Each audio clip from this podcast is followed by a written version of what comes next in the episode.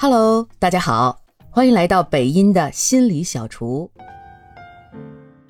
前几天啊，我看了一个 TED Talk，讲的是关于情绪的力量。我从那里面了解到一个词儿叫 false positivity，就是假乐观。这种情况是指，当我们出现一些消极情绪的时候，我们会把它忽略或者隐藏起来，代之以阳光、乐观、积极的形象示人。比如演讲者就提到，他小的时候父亲去世了，他却在父亲去世后假装没事人一样，继续保持优异的成绩、良好的人际关系，每天带着假笑上学。后来他才意识到，把这种悲伤的情绪隐藏起来，在以后给他带来了更大的伤害。我就想到，在我们中国文化中，消极情绪是不被认可的，从小就被教育不许哭，别让人笑话。这个东西根植在我们大脑里，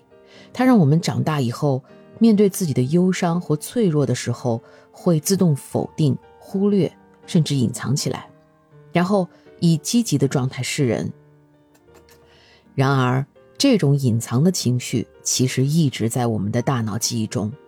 你越压制它，它反抗的越强烈，而且会在你再次遇到更大的生活压力的时候全面爆发。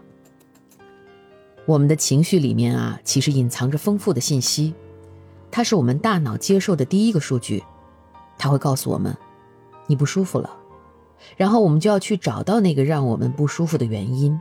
然后找到是我们内心什么样的价值观让我们不舒服了，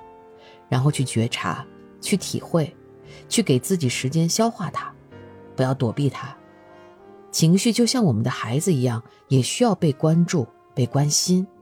而只有你真实的面对内心的情绪，并且做出与自己的价值观相符合的行为，它才会平息。